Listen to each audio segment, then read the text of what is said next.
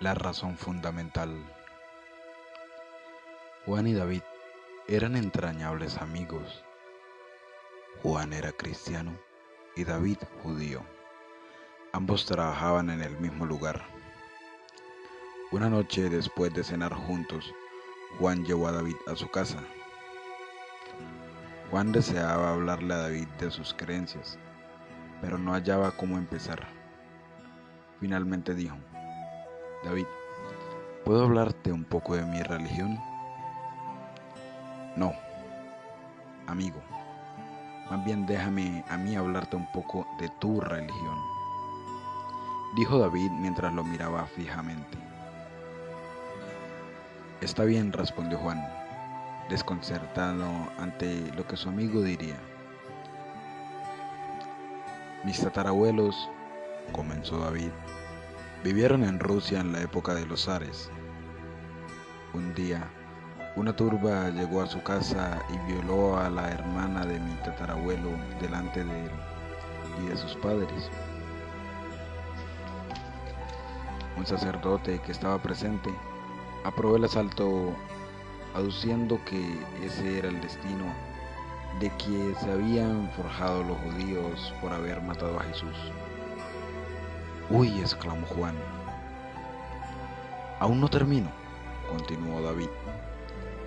Años después, mi bisabuelo, por el solo hecho de ser judío, fue obligado a formar parte del ejército ruso durante 25 años, en el que le asignaron el trabajo más duro y peligroso. Tuvo que dejar prácticamente abandonado a su hijo de 15 años Apenas alcanzó a rebasar los 40 de años y murió. Todos sus pesares le fueron ocasionados por personas que asistían a la iglesia y oraban a Jesús. Sí, pero, comenzó a decir Juan. Permíteme terminar, interrumpió David. Su esposa y su pequeño hijo, quien fue mi abuelo, pudieron salir de Rusia hacia una tierra donde según pensaban estarían seguros. Allí comenzaron una nueva vida, levantaron una familia, allí comenzaron un negocio y prosperaron. ¿Sabes a dónde fueron?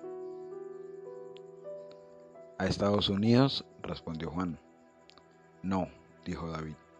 Fueron a Alemania, donde en 1933 Hitler llegó al poder. Pero los nazis no eran cristianos, replicó Juan. Así es, pero mi padre, quien era entonces un adolescente, no puede olvidar a sus vecinos que eran sus amigos. Esos vecinos solían visitarlo frecuentemente y no pocas veces le hablaron de Jesús y de por qué debían creer en él. Cuando los nazis llegaron al poder, esa familia que siempre los visitaba para hablarles de Jesús vino de nuevo un día, pero no para visitarlos o hablarles de Jesús, sino para tomar su casa lo que les vino en gana. Cuenta mi padre que se llevaron hasta Picaporte sin que ellos pudieran hacer nada para defenderse. Posteriormente, mi padre y sus dos hermanas pudieron escapar de Europa pero el resto de su familia fue exterminada en una tierra donde la mayoría de las personas profesaba la fe cristiana.